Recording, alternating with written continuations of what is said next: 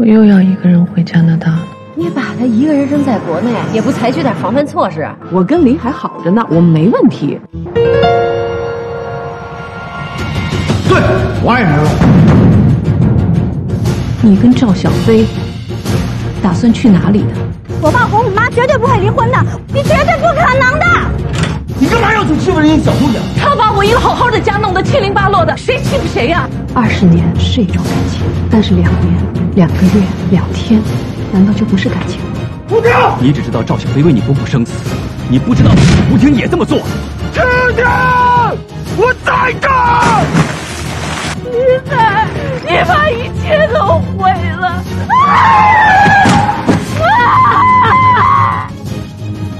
我们俩站在你面前，你要选谁？现在决定。五、四、三、二。第六十章，还好，就是肩膀有点酸，没事的，晚上就回到成都了。唉，终于要回家了。说着，李海耸了耸。已经僵硬的肩，小飞本想起身给李海揉揉肩，但迟疑了一下，还是没有起身，因为他想到李海说出的“终于要回家了”，他不知道回家的意思是旅游的结束，还是恋情的结束，眼睛里流露出一丝的惆怅，不由自主地叹了一口气：“怎么了？”李海疲惫的脸上显出一丝不解。没什么，就随意叹口气而已。你明天的机票订好了吗？几点的？我送你吧。小飞一口气把憋在心里的话都说了出来。他知道发生了这么大的事儿，李海是必须回去的。什么？去哪里？谁说我要走的？李海满脸疑惑。家里出这么大的事儿，你不回去？英子一个人要着急的，吴婷姐也还下落不明，你该回去啊。这下，都换成小飞着急了。李海没有说话，只是掏出手机，打开短信递给了小飞。这是一条今天早上英子转发过来的吴婷写给英子的短信。英子啊，妈妈对不起你，让你还没有成年。就承受大人带来的烦恼，这真是我们不得已的选择。你不要恨妈妈，妈妈现在很安全。我现在在一个小城市住下了，这里的大山，这里的湖水，可以帮助妈妈疗伤。你就给妈妈一点儿属于自己的时间吧。爸爸和妈妈之间出了一点问题，我还是那句话，不管我们之间发生什么事情，都不会影响我们依然是你的父亲和母亲，我们都是同样爱你。不要让你爸爸回来，在没有想好我们之间的问题该怎么处理之前，我不想见到他。你的生活。我都会给你安排好的，你不要担心。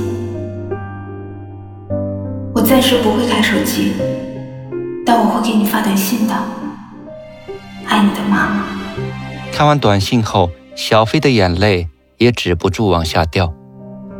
他深知给人家的家庭带来了极大的伤害，他恨自己为什么不悄悄地走掉，为什么还要再一次在马吉阿米和他相遇。对不起，真的对不起。小飞颤抖着把手机递给李海，声音哽咽的说出他现在唯一能说出的几个字：“小飞，这不怨你，是我不好，伤了你们两个。小飞啊，你知道吗？我真的很难，因为婚姻不是一个人的。”婚姻就如同一个高速运转的小社会，有着错综复杂的关系。就算是打断了骨头，还连着八百根筋，我们需要有一个冷静期，静静的思考我们的未来。李海的声音显得格外低沉，小飞使劲儿的在心里咀嚼着李海说出的每一个字。我知道，我知道，我不会打搅你的，我会远远的离开你。不管今后发生什么事情，我都会远远的注视着你，祝福着你。你放心，我会好好的。小飞强忍着眼泪，不要流下来。也许是小飞这番话打动了李海，李海有点动情了。他一把抓住小飞的手，不管今后发生什么，我都不会忘记这一段让我刻骨铭心的爱。是啊。像我这样被人家称为满身铜臭味的男人，不该有什么刻骨铭心吧？但是真的，小飞，这么多年来，我从来没有对哪个女人这样动过心。我舍不得你呀。也许这一辈子，我不会再遇到更让我动心的女人了。我不知还能不能走回到自己的家庭，因为我已经错过了。但我知道，要走出我们两个人的这片天空也同样不易，因为我们已经相爱了。李海的话发自内心，让小飞的心温暖起来。说实话，这些年来的移民生活让我和吴婷之间的感情的确淡了很多，可也因为长时间的分开，让我们彼此更加的。珍惜相聚的短暂日子，于是这种生活掩盖了我们婚姻的裂痕。我们自以为彼此是幸福的，其实每次我们在一起时间长了以后，我们也会彼此不习惯了。所以在成都的时候，常常是期盼着回到温哥华，在温哥华日子长了。又时时的想着要回到成都，这就是我们痛苦的移民生活。雷海吃力的说出了自己积压许久的真心话。我懂，我懂，这是很多夫妻都会遇到的问题。也许我们在一起也会有这样的一天的，只是我们现在还彼此相依，彼此倾心而已。不过很感谢你的这番话。让我了解了更多，让我心里排解了许多。我们吃饭吧，菜快凉了。小飞赶紧给李海夹着菜，盛着饭。可能是因为彼此说出了心里话，各自的心情也好了许多。李海的眉头也舒展开来，脸上还浮现出难得的笑容。他们。要珍惜这最后的时光。沉沉的夜，静静的湖，湖边的酒店没有什么客人，唯有二楼这间房子的灯还亮着。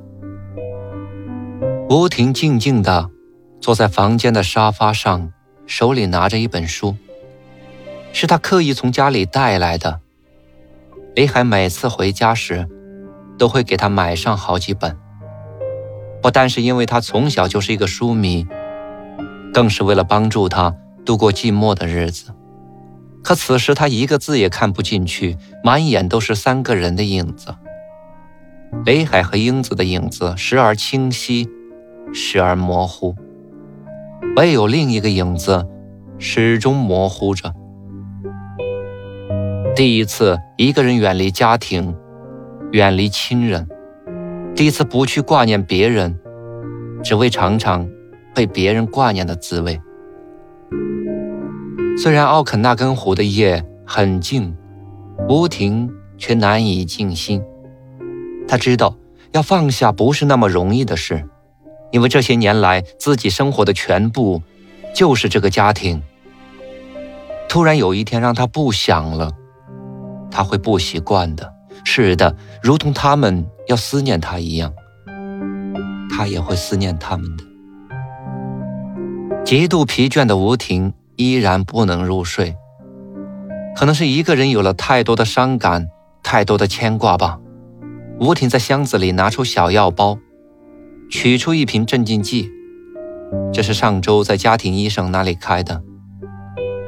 因为作为医生，深深的明白这些幸福中的女人背后的不幸。她们富有，但是缺少情感的滋润和身体的抚慰。他唯一能做的就是按他们的要求，开上一些镇静剂，帮助他们度过漫长的寂寞夜晚，或是介绍他们去看心理医生。而中国女人。往往不太接受看心理医生，他们认为自己的该属于自己，绝不能向不认识的人吐露。吴婷喜欢服下镇静剂以后那种飘飘然的感觉，人的整个身体变得轻盈起来，思绪慢慢的弥散开来，不会再去纠结一件事。一段情，而是随着一种模糊的感觉放松自己。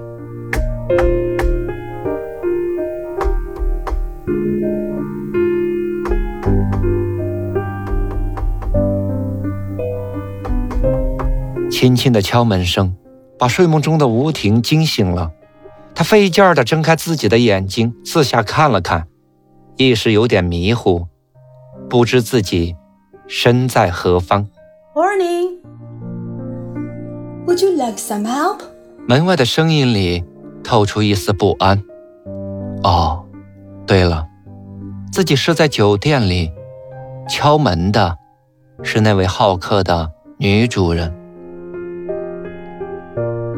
吴婷赶紧应答着，女主人听到她的声音，才放心的下了楼。吴婷拿起枕边的手表看了一下。哦，快十点了，怎么睡了这么长的时间？看来昨晚的安眠药的确让吴婷睡了一个好觉。吴婷赶紧起床梳洗，后悔自己的失态。经过了一晚上的休息，吴婷的气色和精神都好了很多。面对镜子里依然美丽的自己，吴婷强迫自己。露出了一丝久违的浅笑。吴婷下楼后，还没有来得及向女主人道谢，反倒是女主人先为自己刚才的唐突道起歉来。女主人忙着给她准备，说不清是早餐还是午餐的西式简餐：一杯冰牛奶，一杯果汁，一盘培根碎炒的土豆块，还有两个半熟的。糖心鸡蛋，这么多的食物，着实把吴婷吓了一跳。扭头一看，烤箱里还烤着几片面包，赶紧告诉女主人不要再准备了，自己远没有这样大的食量。早餐就要一杯牛奶和一个七分熟的鸡蛋，再加两片面包就刚刚好。Really？女主人吃惊地看着吴婷，感觉这一点食品。不足以让一个正常的人吃饱。一边吃着女主人盛情准备好的早饭，一边用有限的英语和女主人聊起天来。女主人好奇地问起他为什么独自一人来到这里。吴婷告诉他，夏季的时候，他们一家人在去班夫度假时，路过奥肯纳根湖的一个酒庄，丈夫喜欢那里的冰酒。这次就是专程来订购冰酒的。除此之外，和女儿有些小的误会，于是出来走走。女主人睁大了眼睛，然后很认真地告诉他，在加拿大，把未成年的子女留在家里不照料是犯法的。吴婷听到这话，不仅有点后悔起来。本来是想掩盖自己和丈夫的纷争。结果话一出口，就犯了大忌。吴婷急忙解释：“女儿已经年满十六岁，而且怎么可能把她独自一人放在家里呢？自己请来了妹妹，也就是孩子的姨妈，在家里照顾她。这样合理的解释，让女主人满意的点了点头。她告诉吴婷，他也经常为教育子女的问题头痛不已，曾经多次求助于心理医生和社区工作者，有时真想一走了之。好不容易，吴婷找了个借口，赶紧离开这个同样憋了很久的问题女人。她估计，自己如果不走的话，要不是她变成了自己的家庭医生，要不自己成为她的心理医生。他驾着车，毫无目的的行进着，努力的回忆着上次一家人去过的酒庄所在的位置。奥肯纳根湖有很多差不多的家族式酒庄，路边的坡地上满是种植葡萄树的架子。因为天气已经寒冷起来，葡萄树的叶片已经脱落的差不多了，唯有大串大串的葡萄挂在绑在架子上的藤蔓上，显得头重脚轻，让看到它们的行人都油然而生一种担心。这些藤蔓能不能支撑住这满架的硕果？行进了十多公里以后，他终于看到了那家熟悉的酒庄。因为是冬季，酒庄门口没有夏日的车水马龙。他停下车，走进依然挂着 “open” 牌子的大厅。主人迎了出来，吃惊地看着吴婷。在这样的季节。是少有亚洲人光顾的，只是愣了一下，马上反应过来，热情地和吴婷打着招呼。显然，他还没有认出吴婷。吴婷告诉了他自己的来意，主人回忆了半天，这才想起夏天是有这么一个家庭，男主人是一个高大俊朗的亚洲人，对葡萄酒非常在行。他们当时曾说好还要来买酒的。他热情地问起为什么他家先生这次没有过来。吴婷报以微笑，说：“先生在国内还有大量的生意要打理，因为圣诞节要到了，家里要开 party，所以想来订一批上乘的酒回去。”男主人一边叫来他的夫人，一边带着吴婷往酒窖里去品酒。品酒对吴婷来讲是一项非常高深的技术活，他根本无法准确地评价出什么酒是最好的。他只能告诉主人，请他拿出夏天品酒时丈夫喜欢的那种最好的红葡萄酒。他知道质朴的加拿大人是绝对不会欺骗自己客人的。好客的主人还是执着地拿出了各个年份的红葡萄酒。让吴婷一一品尝，他毫无保留地教着吴婷去区别这些酒的不同口感，哪个年份的气候更适宜，哪个年份的水分丰沛，哪个年份的酒温度不够低。几番比较下来，吴婷终于慢慢地品出了点不同的口感。最终，吴婷选择了两款酒。一款是李海喜欢的上乘红葡萄酒，一款是自己喜欢的冰酒，各自订了十件。在主人的推荐下，最后他又选定几款不同年份的葡萄酒。他准备把自家楼下的酒窖彻底的武装起来，即便是和李海没有了未来，他也会通过货运将酒发回去给李海，而自己。也要享受一下，好好的活一把。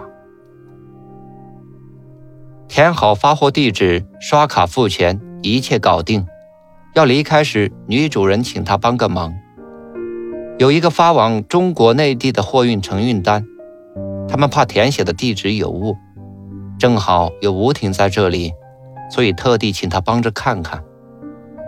这是一单购买了上百个橡木桶的葡萄酒生意。他早就听说，有这里的移民把加拿大的酒发回到中国去卖，因为这里的酒好，而且价格很低。他不仅好奇地问了起来：“女主人摇头说：“这单生意他们本不愿意做的，但对方执意要购买。”吴婷越发好奇了，为什么有生意还不愿意做呢？主人告诉他，这批酒是已经提纯过后的扎脚料再次提纯的，无论是酒的浓度和味道，都无法和现在的葡萄酒相比。但对方执意要购买，所以他们只好按不可想象的最低价格卖给了对方。他们很担心会坏掉自己酒庄的名声，所以还双方约定不能用他们的商标和产地标志。而是让买家自己在北美注册了一个商标。看着若有所思的吴婷，酒庄主人随意说起：“既然他们夫妻俩这么喜欢葡萄酒，为什么不把奥肯纳根湖上最上乘的冰酒和葡萄酒进口到中国去销售呢？中国目前无疑是世界最大的葡萄酒消耗地。据他的了解，这里面有极大的价格空间。”吴婷说自己不会做，也不知道该怎么做。先生事业很成功，也不需要他来奔波。但这个确实不错的建议，他需要考虑。告别时，他说这几天他还会来，因为他要在奥肯纳根湖小住几日。他们，是他在这里为数不多的，可以称得上是朋友的人。从酒庄出来，他驾车来到湖边。下午的湖边温度高了许多，懒懒的太阳斜悬在天空。他终于一个人静下来了。他用厚厚的围巾裹住自己的脖子，踏在湖边松软的草坪上。虽是走着属于自己的行径，但脑海里，但脑海里还是想着英子和李海。这是他生命中最重要的两个人。手不经意地触摸到衣服口袋里的电话，心里不觉一颤。这是他通往外界联系的唯一工具，只要打开手机，一定会有英子或是李海的短信进来。不过他不敢开启，他怕自己难以承载心里的压力和思念。他每天只是在深夜，英子已经入睡以后。才打开手机给英子发去平安的短信。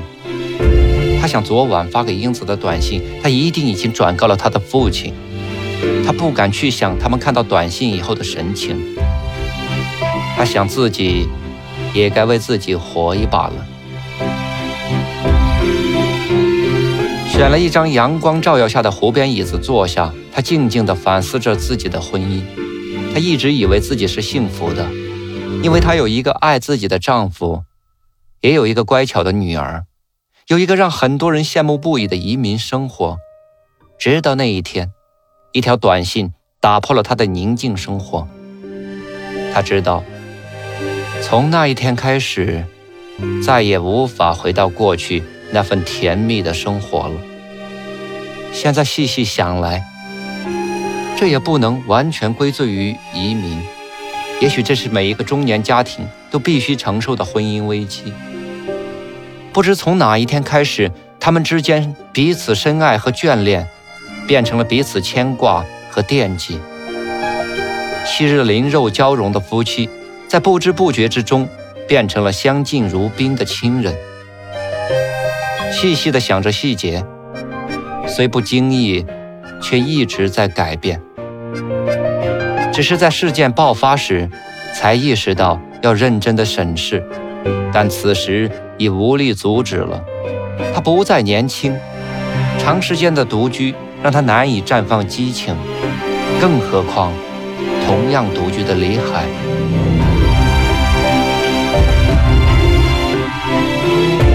想到这里，吴婷不觉一个哆嗦，是夕阳西下的寒气袭人。还是我心已死而渗出的悲凉呢？放手吧，既然不能改变这一切，不如放手让他离去，好在彼此的心里保留一些值得珍惜的记忆。离婚谈何容易？如何离？今后的生活来源怎么解决？庞大的家庭资产该如何清算？每一个问题都足以让他死上一回。他知道，不管离还是不离，主动权都不在他的手里。他唯有等待。高速公路上的路牌在汽车大灯的照耀下，显得特别扎眼。旅程在一公里一公里的减少，离家的距离越来越近。但无论是李海还是小飞的脸上，都看不到回家的喜悦，因为他们不知道，即将到达的目的地，会不会就是他们爱情的目的。他们小心翼翼的。不去触及这样的话题，他们心里对未来的期望犹如窗外无边的黑暗。他们不知道该更加珍惜今天这个夜晚，还是去期盼有一个全新的明天。小飞强睁着疲惫的双眼，他生怕自己睡过去，他怕失去这已经不多的在一起的时间。他不时地给李海端起水杯。或是点上一支解乏的香烟，李海则报以感激的眼神和一个亲昵的抚摸。感谢聆听、关注、分享。本章播出完毕，敬请期待下一章节。